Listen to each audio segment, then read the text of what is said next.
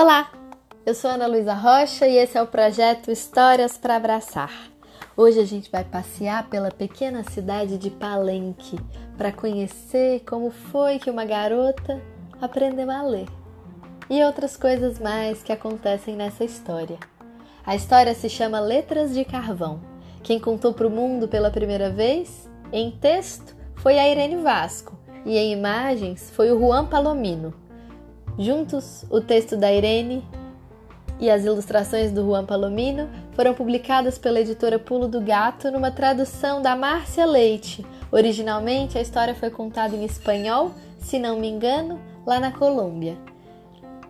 Todos os direitos dessa edição são reservados à editora Pulo do Gato, que publicou alguns dos seus livros em PDF para que a gente consiga chegar um pouquinho mais perto deles nessa quarentena. Eu vou deixar o link na descrição do episódio para quem quiser se cadastrar para receber vários dos livros da editora Pulo do Gato nessa versão virtual, que vocês podem acompanhar enquanto ouvem a história ou que podem ler em outros momentos também.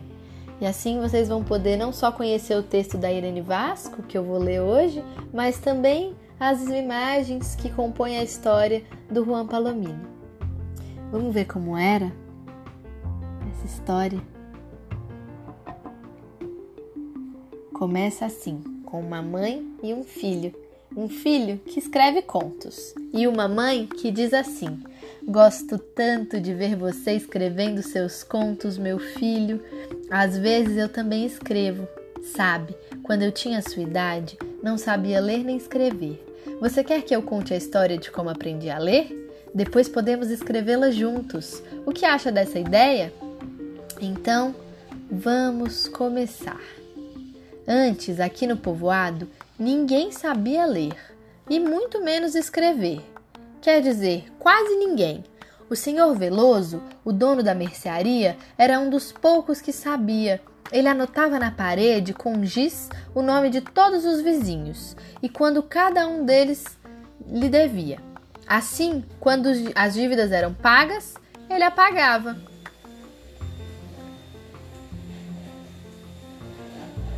As letras estavam presentes em todas as partes mas quase ninguém reparava nelas. Os jornais velhos eram usados para embalar as compras e também para tapar os furinhos das paredes. Dessa forma, nas noites frias, o vento não conseguia atravessá-las. As letras viviam na cozinha, nas mesas, diante dos olhos de todo o povoado de Palenque, mas ninguém era capaz de entender o que é que elas diziam.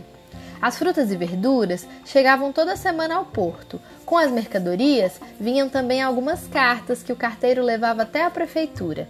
Depois de alguns dias, Gina, minha irmã mais velha, recebia uma carta. Isso acontecia uma vez a cada mês. Gina abria o envelope com timidez. Sabia que quem enviava as cartas era Miguel, um jovem médico que havia trabalhado alguns meses no povoado. À sombra da grande mangueira, Gina permanecia horas observando aquelas cartas cheias de letras que não conseguia ler, mas que tinha certeza trariam muitas promessas de amor. Eu morria de vontade de saber o que diziam aqueles papéis. Imaginava que Miguel pedia a Gina em casamento e lhe oferecia uma casinha para viverem juntos em algum lugar bem longe, tão longe que nem minha imaginação alcançava. Gina certamente sonhava coisas parecidas. A verdade é que nenhum de nós podia ler o que o Miguel escrevia, nem eu nem ela. Passávamos as cartas de mão em mão procurando decifrá-las. Subíamos no galho mais alto da mangueira, desdobrávamos folha por folha e procurávamos pela letra O, que era a única letra que conhecíamos. Aquelas cartas se tornaram uma obsessão para mim. Queria decifrar o que as letras diziam para contar a Gina, e foi assim que eu decidi aprender a ler. O que está escrito aqui? Eu perguntava ao senhor Veloso sempre que eu podia. Eu posso ensinar você a ler se você me ajudar na mercearia, ele um dia propôs. Ajudar a fazer o quê? perguntei. A empacotar os grãos. É preciso pesar o arroz, o feijão, o milho, depois devem ser colocados em sacos de papel, cada saco deve pesar um quilo, nem mais nem menos. Uma vez por semana, lá ia eu ajudar o senhor Veloso. Com muito cuidado eu pesava, embalava e colocava os grãos já ensacados na estante. Enquanto isso, estudava as letras que ele me ensinava. Veja, aqui está o nome da sua mãe, Josefina. Me mostre onde está a letra A. Sim, essa foi muito fácil. E a letra J? Ah, sim, sim, muito bom. De nome em nome, de vizinho em vizinho, de dívida em dívida, terminei por aprender todas as letras. Ao cair do sol, eu brincava que eu era o Senhor Veloso. Gina se sentava ao meu lado e algumas vezes meus irmãos e os vizinhos se juntavam a nós. Com um pedaço de carvão da cozinha, eu escrevia as palavras no chão e pedia para que descobrissem as letras.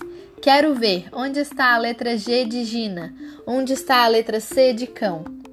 E Gina, com vontade de aprender para poder ler as cartas de Miguel, se esforçava para encontrar todas as letras. No final do ano, Gina e eu já sabíamos ler. Líamos devagar, mas entendíamos tudo.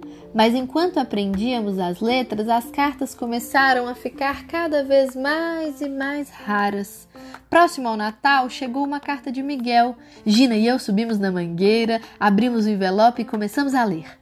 Querida Gina, eu já lhe escrevi muitas e muitas cartas, mas não recebi resposta. Esta será a última. Estou de partida para outro país e será muito difícil voltar para Palenque. Guardarei uma bela recordação de sua amizade. Desejo tudo de bom a você.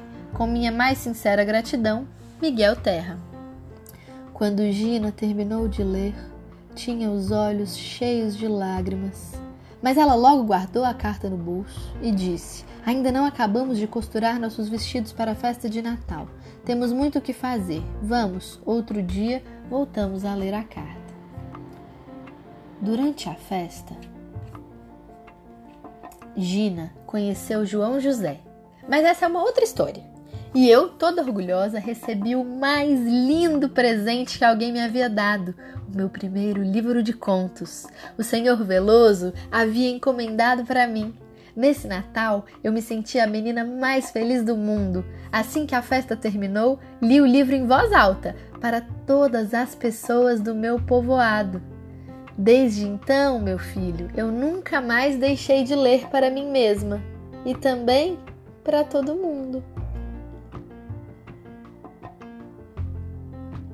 E aí, gostaram dessa história? Se emocionaram com as aventuras da menina que conta a história enquanto menina e depois já grande, com seu filho que sabe ler os contos e com quem ela pode ler junto e também escrever?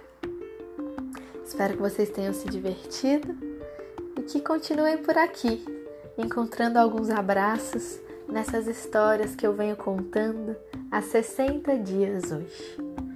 Quem tiver sugestões ou pedidos pode me mandar em historiasdanalu@gmail.com. Às vezes eu demoro um pouco para encontrar uma história que atenda a sua sugestão, mas eu prometo que sempre faço o meu melhor. Espero que vocês continuem aqui comigo, me dando notícias do que vocês estão achando da leitura, do que vocês estão achando de ouvir. E vou deixar também, como já comentei, o link para vocês se inscreverem lá na Pulo do Gato e receberem vários livros legais virtuais.